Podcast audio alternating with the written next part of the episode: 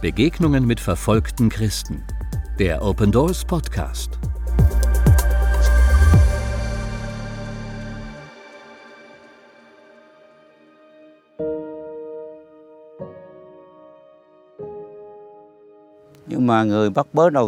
Meine besten Freunde waren die ersten, die mich verfolgt haben.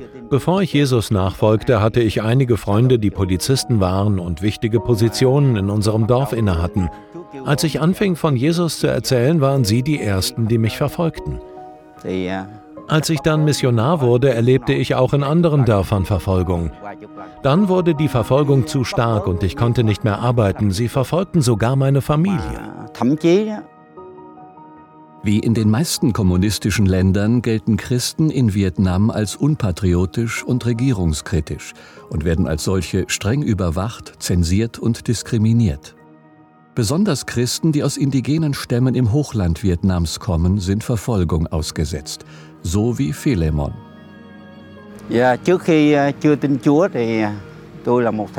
Bevor ich Christ wurde, war ich Schamane. Ich lernte fünf Jahre Rituale mit Amuletten zu praktizieren und übte meinen Beruf drei Jahre lang aus. Ich übte jeden Tag. Jedes Mal, wenn ich die Mantras durchging, durchlebte ich einen geistigen Kampf. Als ich meine Ausbildung abgeschlossen habe, gab mir mein Meister ein besonderes Tuch und ein Buch, damit ich nachweisen konnte, dass ich jetzt ein Schamane war. Danach galt ich als Meister oder Heiler und diente meinem Dorf. Wenn jemand besessen war oder heimgesucht wurde, wurden diese Leute zu mir gebracht und ich sprach Mantras, um diese Dämonen zu vertreiben. Die besessene Person war dann frei.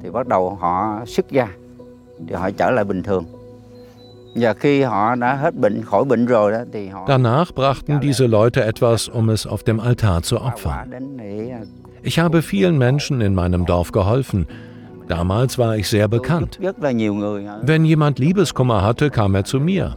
Ich betete zu den Geistern, dass sie Fortschritte machten. Ja, die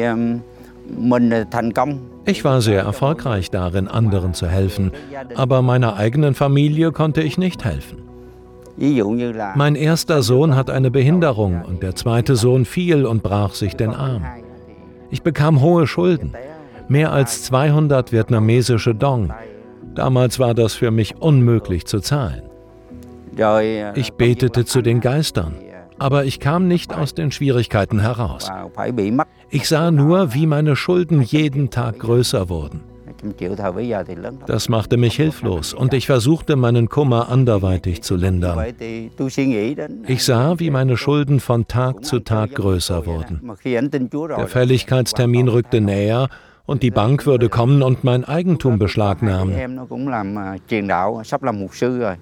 Eines Tages traf ich mich mit meiner Schwester und sie erzählte mir von Jesus und dass er für uns gestorben ist. Als ich das hörte, erinnerte ich mich an ihren Mann. Er hatte viele Probleme, aber sein Leben änderte sich, nachdem er Christ geworden war. Zwei meiner Brüder waren Missionare und luden mich dann zu einem Gottesdienst dorthin ein. Ich nahm nur teil, weil sie es waren. Bevor ich zu der Veranstaltung ging, hatte ich Alkohol getrunken. Als der Pastor über den Vers in Johannes 3, Vers 16 sprach, dachte ich darüber nach.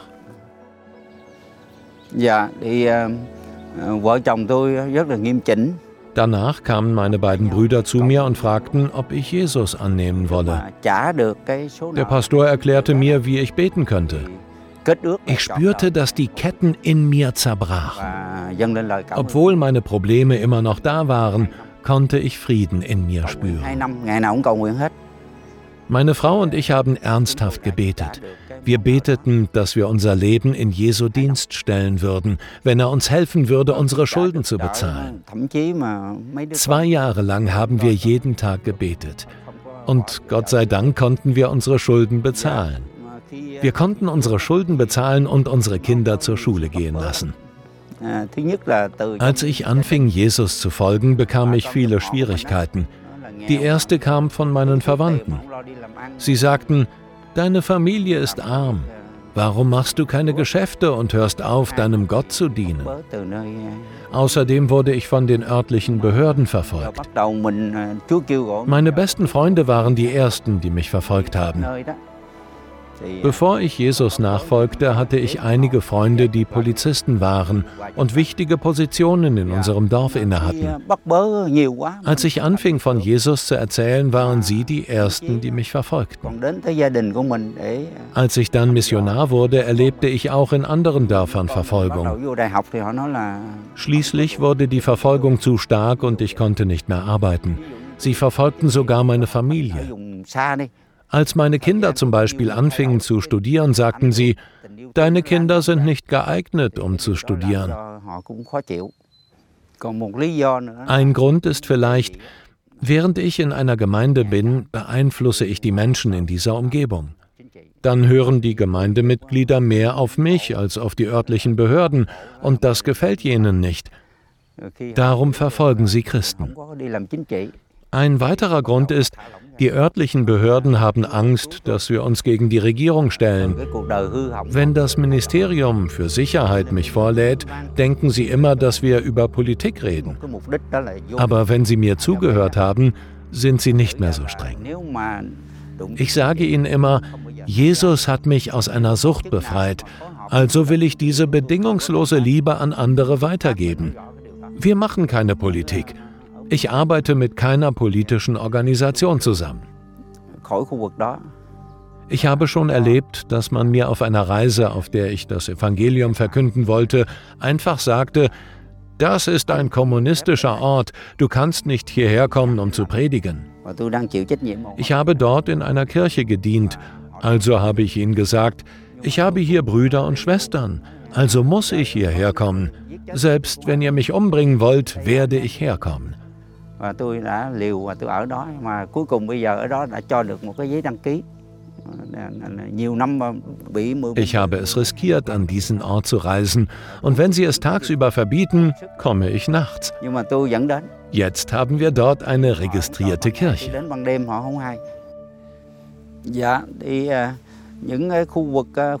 Ich muss vom Süden in den Norden und ins zentrale Hochland. Das dauert so eine Woche. Einmal im Monat reise ich, weil ich außerdem noch in meiner Gemeinde diene. Wenn ich ins Hochland reise, fahre ich selbst. In den Norden muss ich aber einen Flug nehmen und dann einen Bus, um vom Flughafen weiterzureisen. Im Hochland muss ich dann von indigenen Christen mit dem Motorrad abgeholt werden, um in die abgelegenen Gebiete zu kommen. Das sind mehr als 300, 400, 500 Kilometer. Die Straßen werden rutschig, wenn es regnet, so dass man Ketten verwenden muss und die Straßen sind so schmal und steil, dass man manchmal nicht vorankommt. Nur die Einheimischen können solche Straßen befahren. Aber es gibt viele Gründe, in diese Gebiete zu reisen. Erstens, ich liebe sie. Ich liebe die Menschen, die in diesen abgelegenen Gegenden leben. Der zweite Grund ist, wenn Sie von unserem Alphabetisierungsprojekt hören, erzählen Sie Ihren Verwandten davon und dann hören andere Dörfer davon und dann schicken Sie eine Anfrage, ob ich dort unterrichten kann. Chỉ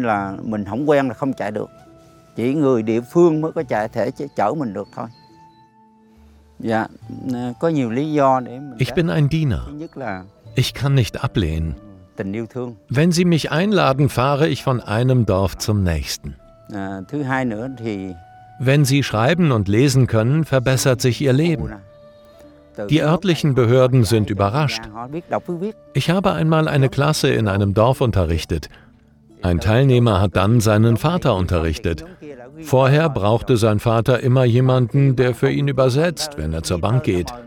Danach brauchte er niemanden mehr, der für ihn übersetzte.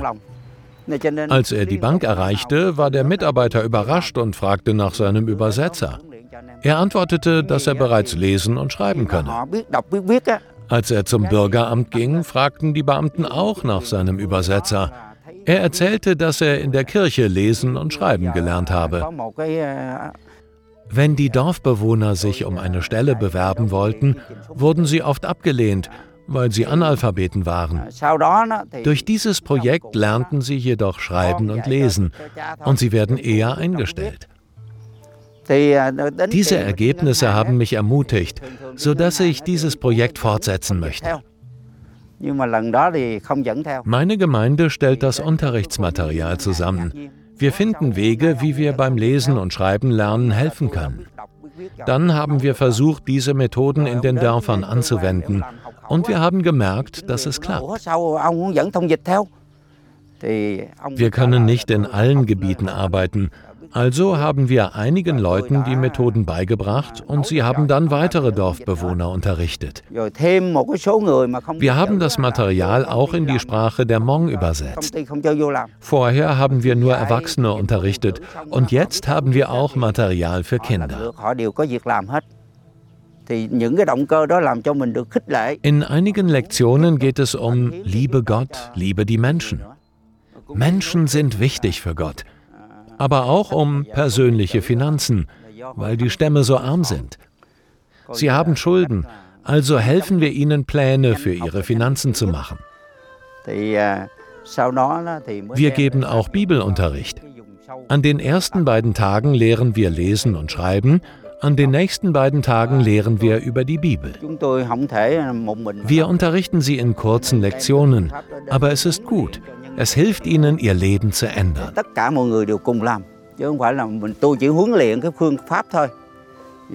Einige Teilnehmer müssen mehr als 40 Kilometer weit fahren und andere bleiben einfach in ihren Dörfern.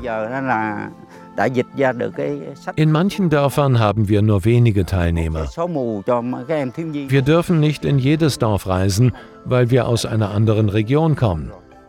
Wir brauchen die Erlaubnis der örtlichen Behörden. Das sagen sie uns. Aber es ist schwer, die Erlaubnis zu bekommen, weil wir ethnischen Minderheiten helfen.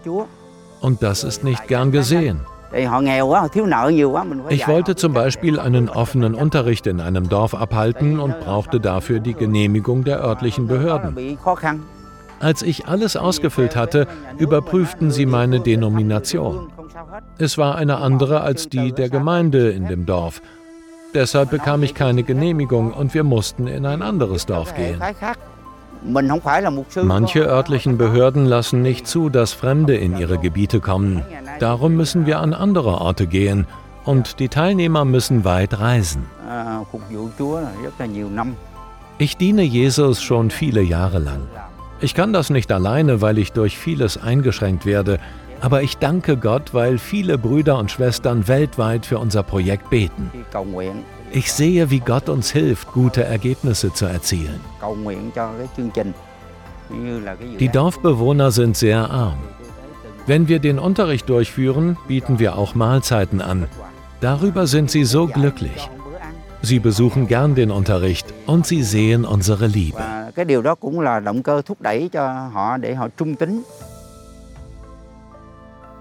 Bitte beten Sie für Pastor Philemon und die anderen Pastoren, die diese Art von Alphabetisierungs- und Bibelkursen im Hochland Vietnams durchführen, dass Jesus sie auf dem Weg bewahrt und sie Weisheit im Umgang mit örtlichen Behörden haben. Beten Sie auch für die Dorfbewohner, die sich zu Jesus bekehren und damit von ihrem Dorf Schwierigkeiten erfahren.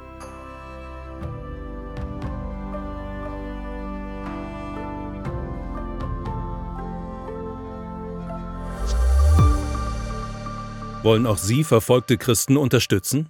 Werden Sie Open Doors Gebetspartner und erfahren Sie monatlich durch unser Open Doors Gebetsmagazin mehr über die Situation verfolgter Christen weltweit.